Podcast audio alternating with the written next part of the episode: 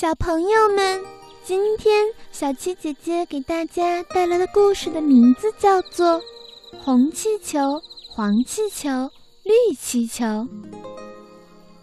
明天就是六一儿童节了，丹丹的爸爸买回来一只大大的红气球，下午妈妈又买回来一只大大的黄气球，晚上姑姑又带回来一只大大的。绿气球，丹丹一下子就有了三只大气球，真高兴。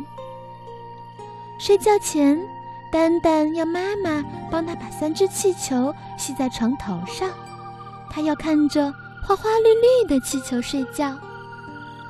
忽然，一只小鸟飞进来了，停在他身边，叫起来：“丹丹你好，我从树林里来。”我们鸟儿今晚开联欢会，树林里打扮的跟你们幼儿园一样漂亮，可是就是少一只红灯笼。丹丹，你愿意把红气球借给我们当灯笼吗？愿意，愿意。反正呀，我有三只，你把红气球拿去吧。谢谢你，丹丹，再见。小鸟衔着红气球飞走了。过了一会儿，小鸟又飞来了，它不好意思进屋，隔着窗子轻轻地叫：“丹丹，真对不起，你愿意把黄气球借给我们吗？我们想拿它当路灯，没有路灯可不行。小黄莺和小画眉两位歌唱家会迷路的。愿意，愿意。”反正啊，我还有一只绿气球，你把黄气球拿去吧。谢谢谢谢，小鸟衔着黄气球飞走了。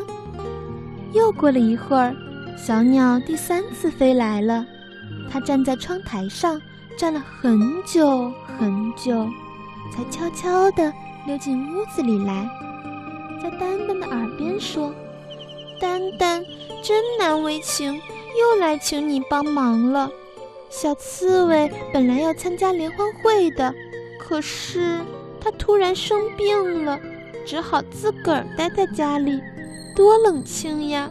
你愿意把绿气球借给他玩玩吗？丹丹看看最后一只绿气球，又看看小鸟，一声不响。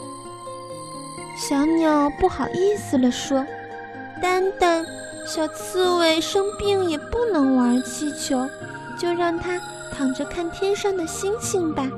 再见，我走了。小鸟拍拍翅膀飞起来，丹丹连忙叫住它：“等一等，把绿气球带给小刺猬吧，反正一会儿我就睡着了。”小鸟高兴的直跳：“谢谢你了，丹丹。”小鸟把绿气球送到小刺猬家，它没有去参加热闹的森林联欢会，又飞到丹丹的床边来了。这时候呀，丹丹已经睡着了。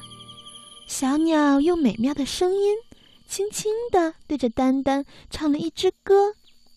远处，森林里也传来一阵一阵好听的歌声。丹丹忽然咧开嘴笑了。他一定在梦里听见了歌声。